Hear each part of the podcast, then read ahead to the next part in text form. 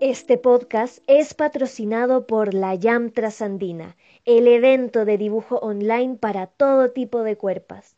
Todos los sábados se realiza una nueva experiencia de dibujo con dos modelos nuevos que posan en torno a una investigación personal y performática. Súmense ya a este experimento latinoamericano cada sábado. Para más información, sigan en Instagram a arroba la trasandina. Así que afilen ya sus lápices y sean parte de esta experiencia. La YAM les ama. Hashtag amor por la YAM.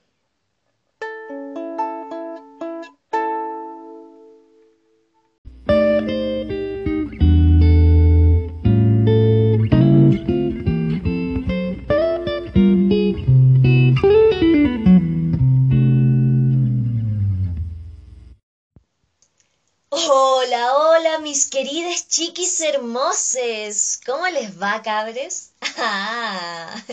bueno, imaginaré que me dicen puras cosas bacanas en verdad. Yo sé que no les puedo escuchar, pero igual creo que es súper bonito preguntar este tipo de cosas porque estamos viviendo un momento súper cuarentenoso. Entonces es bueno saber cómo está la gente que nos importa. Y evidentemente ustedes me importan mucho. Oigan, chiquis, cachen que el capítulo de hoy ha pasado por un chorrón de imprevistos, así que les tengo una sorpresa. Les voy a liberar una aventura de la flaca de la segunda parte que podrán ver y leer en mi proyecto del libro 2021. Así que bueno, no estaba muy segura de hacerlo, pero después de todos los imprevistos que viví, dije, ok, se los voy a compartir a mi querida pública. Así que nada, aquí les va y sean muy bienvenidos, que esto es Hasta que choque el hueso, Crónicas anoréxicas por Fer Beatriz. Parte 2. Capítulo La Simón.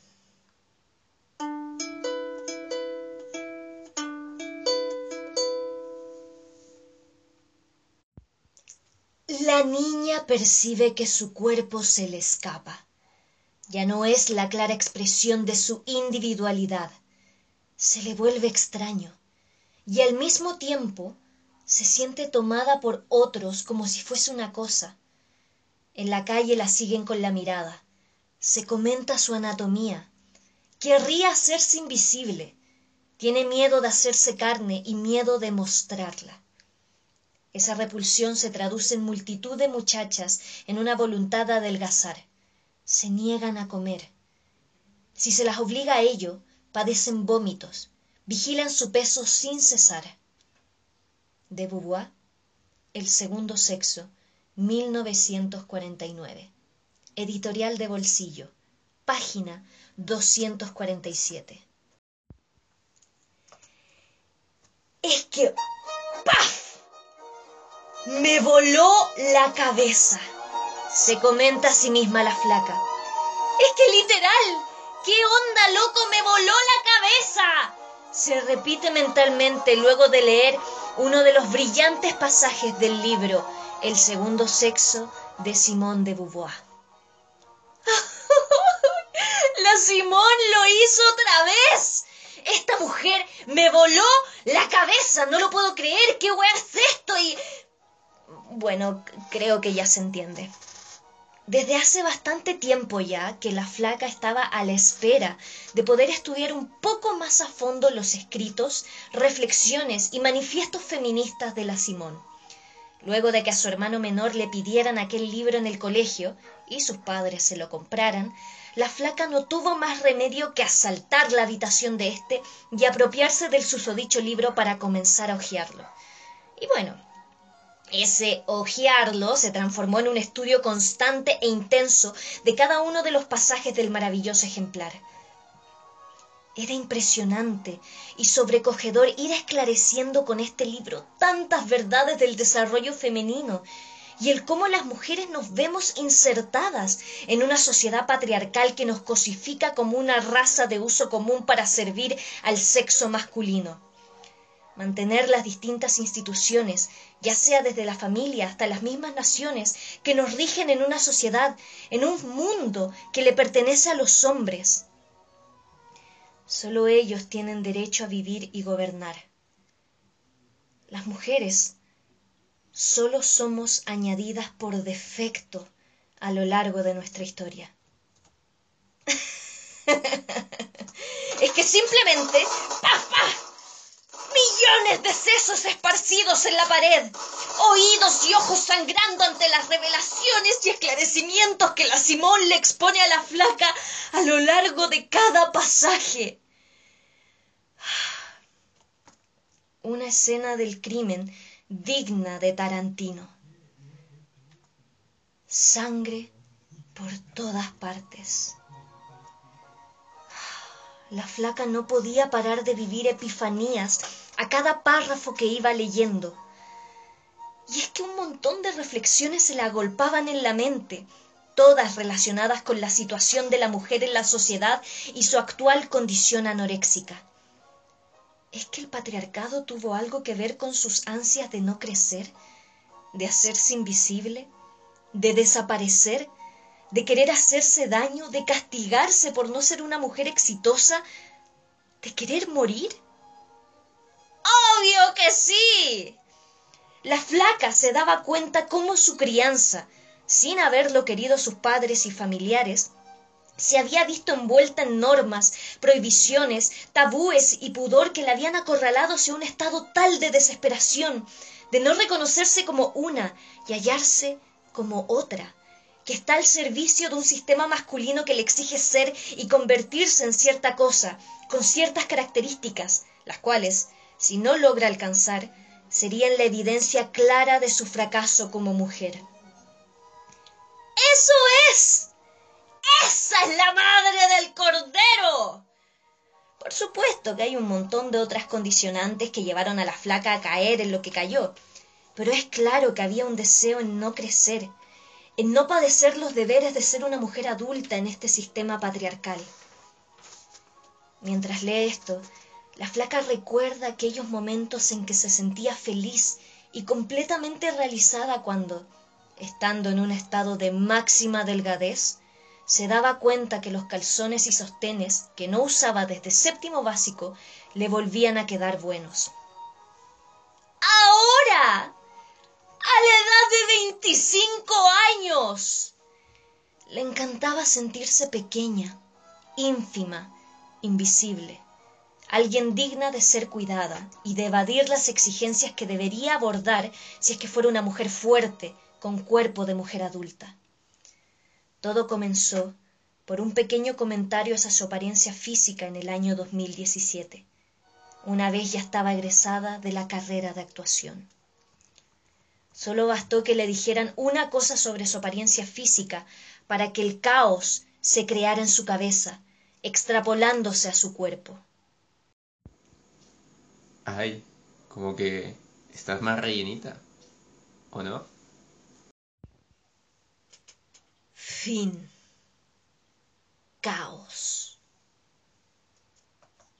¿Por qué alguien haría algo así? ¿Qué importa si está más rellenita? ¿Por qué el cuerpo femenino tiene que ser digno de comentarios apreciativos? ¿Por qué a las mujeres se les evalúa a través de la cosificación de sus características físicas? Probablemente el familiar que hizo aquel comentario no tenía ninguna intención dañina al respecto. Y ciertamente no los tenía. La flaca entiende eso. Pero ¿Por qué entonces las características físicas son dignas de comentar? ¿Qué hay de importante ahí si no es la idea de que a las mujeres se les aprecia desde un aspecto físico muchas veces antes que sus cualidades emocionales e intelectuales? Hay algo mal con la sociedad, se dice la flaca. Finalmente, no se trata de echarle la culpa a la gente con nombre y apellido, sino de plantear un problema que es muy dañino para la psiquis y la sensibilidad humana de la mujer. Aún recuerda la flaca con qué ganas padecía el deseo de hacerse sufrir y pasar hambre a toda costa, solo con el fin de alcanzar un ideal al cual se sentía forzada a llegar para poder lograr sus sueños y sentirse aprobada por otros y mientras menos alcanzaba sus objetivos, más se sumía en el martirio de hacerse sufrir. Pasar hambre Era como un voto de fe para ser lo más delgada posible, a fin de poder ser la mujer perfecta, con perfecta figura, ser la muñeca, el tesoro, como muy bien define la Simón, que su familia y entorno siempre la empujó a ser. Y al mismo tiempo, ese voto de fe se convertía en un deseo de no crecer, de seguir siendo merecedora de amor, de encontrar cobijo en un mundo que es muy cruel, de evadir el sexo en todas sus formas, de no verse como mujer, de no sentirse como mujer, de no tocarse como mujer, ni ser tocada por otros, especialmente por hombres. Esto visto desde el punto personal en donde ella siempre se había reconocido como parte de ese género. Por eso lo mencionamos de esta forma en este momento, durante este capítulo. La flaca aún recuerda cómo durante un tiempo le repugnaba que hasta su padre le tocara el hombro porque sentía que su intimidad estaba tan a flor de piel que le daba asco el solo pensar que esa intimidad podría ser profanada. Ni parejas tuvo durante su época más cruda. Solo tuvo un pinche, como le decía ella, a quien trataba como pololo, pero con quien ni siquiera fue capaz de intimar porque la sola idea del sexo la hacía sentir estúpida y le hacía aflorar un pudor que le carcomía hasta lo más profundo. Aquel chico fue un buen chico con ella. La flaca le quiso mucho y quizás en otras circunstancias habría podido entregarse más a una relación más seria. Pero bueno, evidentemente la flaca no estaba en el mejor lugar de su vida como para poder hacerse cargo de una relación. Ejercicios forzados, pasar hambre, escoger caminar miles de cuadras antes que tomar una micro, medir la comida, hacer ayunos de mínimo 18 horas, Todas esas eran formas de apretar su cuerpo lo que más pudiese, abrazarlo contra piel para que lo único de lo cual era dueña no se le fuese a escapar también y fuera finalmente poseído por la sociedad, por el patriarcado. Ahora la flaca lograba entender su completa insatisfacción, su deseo de trascendencia frustrado Sabía que había algo más profundo que mi simple deseo de ser bonita, se dice. Gracias, Simón, por tanto. Mientras la flaca lee sentada y toda doblada en la silla de mimbre de su habitación al lado de la ventana, siente como si la Simón entrara volando junto a ella y le diera el abrazo sororo más grande que pudiera vivir en esos momentos. Gracias por hacerme entender que no es que yo estuviera cagada por dentro, que la enfermedad no me la pegué por querer victimizarme y compadecerme de mí misma. A todo esto, su padre biológico, en un acto machista y completamente desinteresado y sin reparar en consecuencias, le dijo una vez. La Simón llegaba como una bocanada de luz y energía a la vida y al proceso de sanación de la flaca. Cada palabra, cada idea es un respiro, un peso que se remueve de los hombros cansados y contracturados ya de tantos ejercicios forzados de la flaca.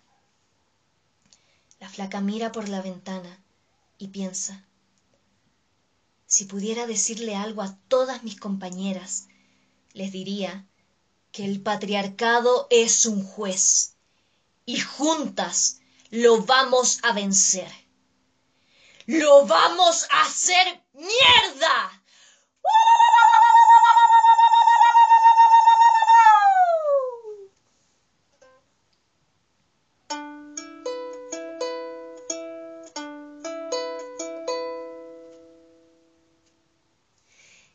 Este ha sido nuestro relato del día de hoy, mis queridas chiquis maravilloses.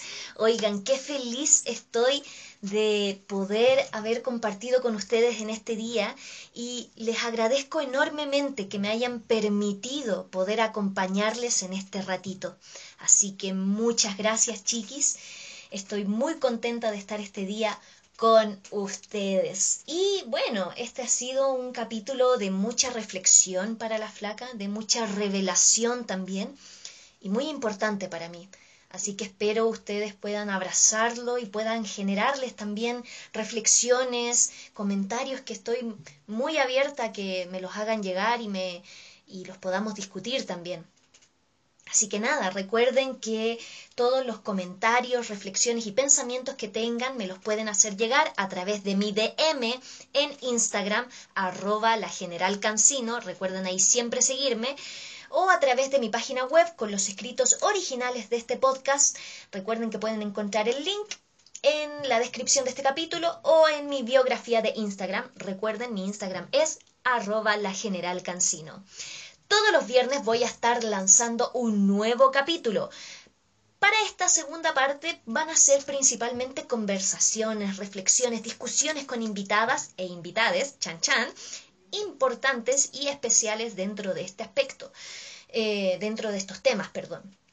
Y eventualmente les estaré tirando por ahí uno que otro capítulo de las aventuras de la flaca y de esta segunda parte del libro, ahí para que los puedan ir apreciando también en todo este cierre de un ciclo muy importante que ha vivido nuestro personaje favorito.